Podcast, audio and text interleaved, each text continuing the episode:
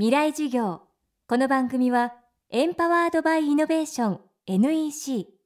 暮らしをもっと楽しく快適に川口義賢がお送りします。未来授業月曜日チャプター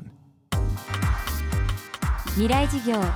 月曜から木曜のこの時間ラジオを教壇にして開かれる未来のための公開授業です。今週の講師はノンフィクション作家高野秀行さん早稲田大学探検部時代に発表した「幻獣ムベンベを追え」でデビュー。タイ・チェンマイの日本語教師を経てノンフィクション作家に。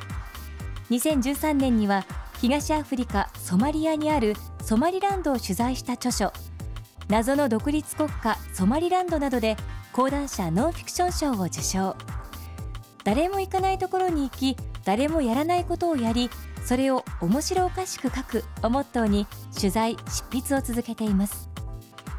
今週は高野さんの取材エピソードを通じて海外の未知の世界へ飛び込むことが私たちの生き方考え方に何をもたらすのか探っていきます。未来事業1時間目。まずは高野さんが今もライフワークとしているソマリア。ソマリランドの取材について。テーマは行かないとわからない。最初に知ったのはあの吉田一郎さんっていう人が書いた「国マニア」っていう本でそこでこう世界の変わった国みたいな中で、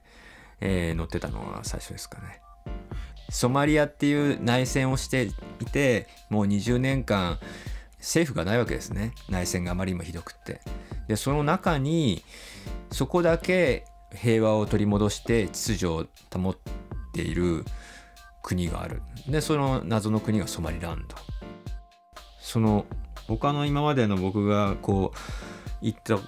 ことがあるその面白い民族っていうのは文明社会から隔絶されている人たちが多いんですよ。で山の中に住んでるとか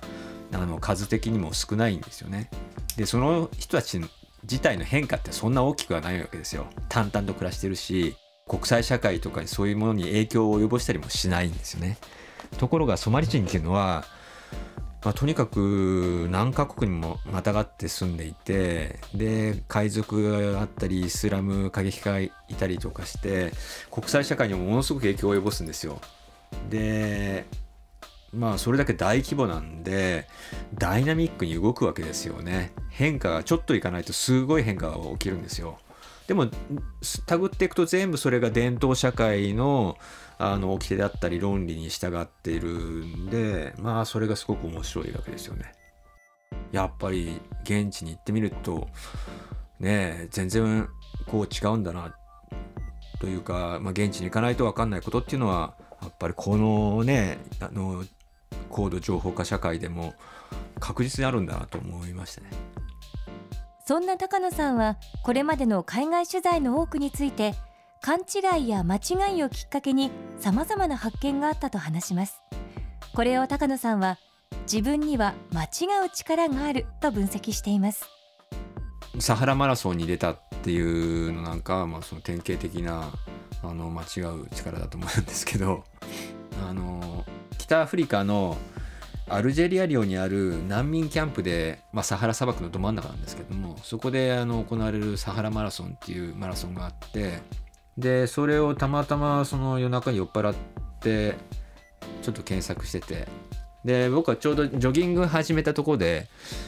なんかあの外国のマラソン行ったら面白いかもなと思ってで中東アフリカマラソンって入れてみたんですね。そしたらいくつも出てくるんですよ。でその中にそのサハラマラソンっていうのもあって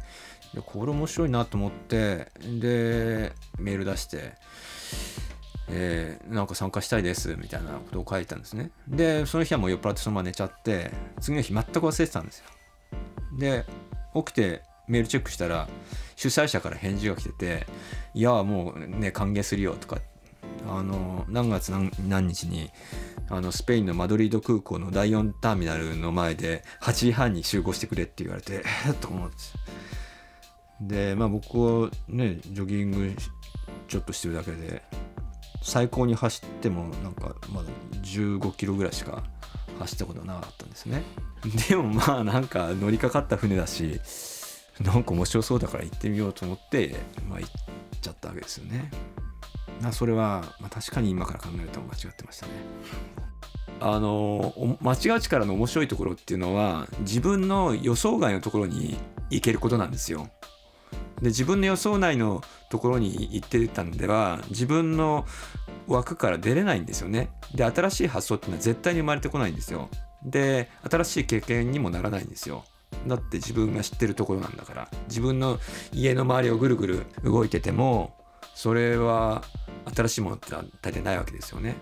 で、まあ、間違って全然変な方に行っちゃうからこそ全く思いがけないもの意図しないものが見えてきてでそこに発見があると信じたいですね。信じないとちょっとやってられないなと 思いますね。未来事業今日は行かないとわからないをテーマにお送りしました。明日も高野秀幸さんの講義をお送りします。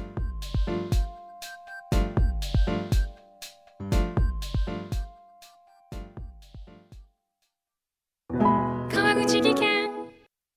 階段での転落大きな怪我につながるので怖いですよね。足元の見分けにくい階段でもコントラストでくっきり白いスベラーズが登場しました。皆様の暮らしをもっと楽しく快適に川口技研のスベラーズです。未来事業。この番組はエンパワードバイイノベーション NEC 暮らしをもっと楽しく快適に川口技研がお送りしました。